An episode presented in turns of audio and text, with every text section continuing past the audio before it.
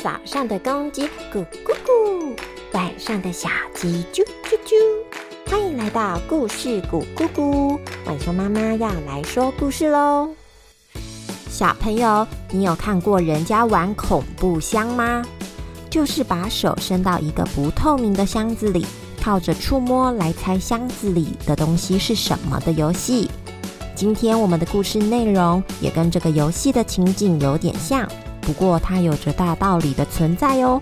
那么，浣熊妈妈今天就来跟大家说盲人摸象的小故事喽。那么，故事开始喽。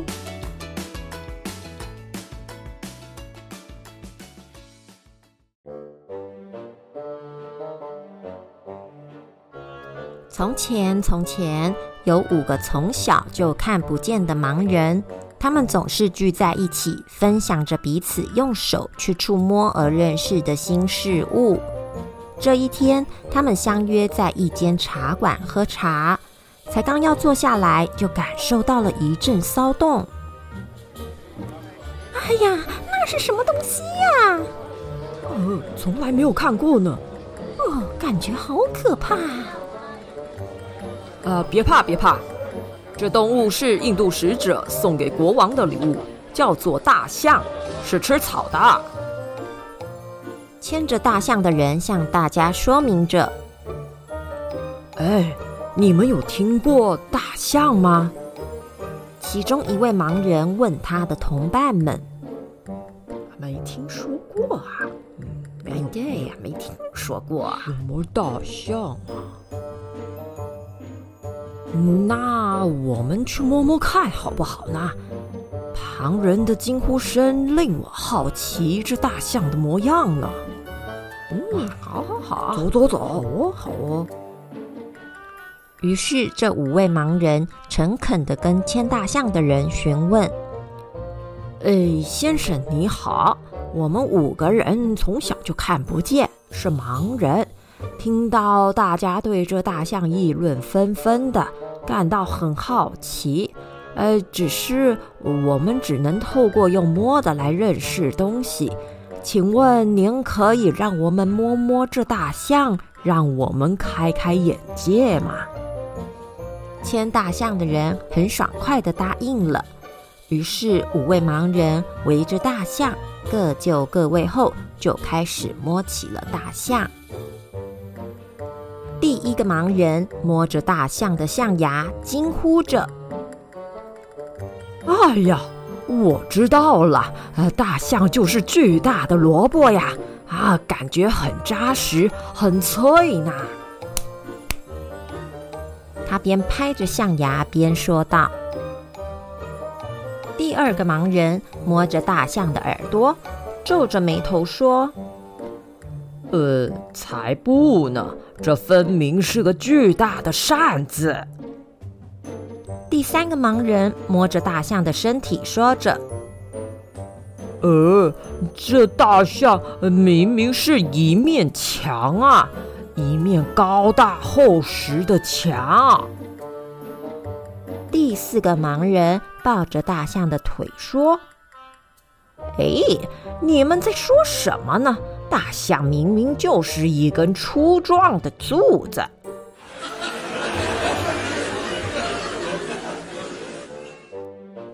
围观的民众纷纷笑了起来。这时，第五个盲人摸着大象的尾巴说：“哎，你们听，大家都在笑你们啦！刚刚大象的主人有说，大象是动物。”你们说的那些是动物吗？哎，真是的！我来跟你们说什么是大象。大象就是条长着毛的蛇。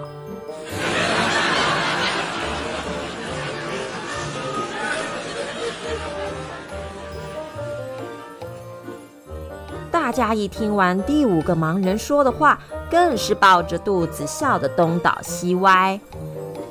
第五个盲人疑惑地说：“呃，怎么不对嘛？”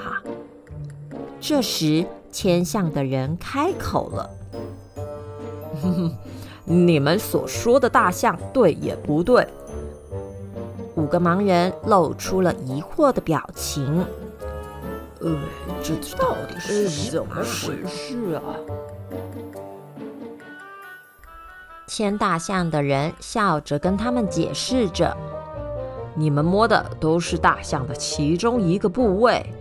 第一位先生摸的是象牙，第二位先生摸的是大象的耳朵，第三位则是摸到了大象的身体，第四位先生摸的是大象的腿，而第五位先生摸到的是大象的尾巴。”呵呵，还请你们五位稍微移动位子，将大象从头到尾摸一遍吧。于是五个人仔细的摸了又摸，从上摸到下，再从头摸到尾。五人摸完了大象后，都发出了赞叹声：“哎呀，呃，这大象果然是大！哎，可不是。”连他这鼻子也是长的惊人呐！呵呵，谢谢先生，这大象真的让我们大开了眼界呢。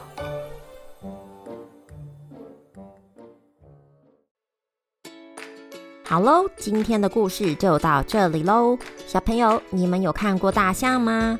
听到这五个盲人说着自己摸出来的大象的样子，有没有觉得很有趣呢？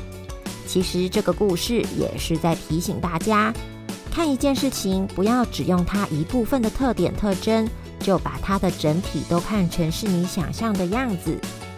以偏概全这句成语就可以用来解释盲人摸象的情形哦。快要过新年了，不妨也来玩个盲人摸象。举例来说，我们可以把过年会吃的水果或是小零食放在锅子里。接着把眼睛蒙住，摸一摸，猜对了就可以得到这个小点心啦。如果你有其他好玩的点子，也可以留言告诉晚球妈妈和大家，为大家的新年增添一点乐趣哦。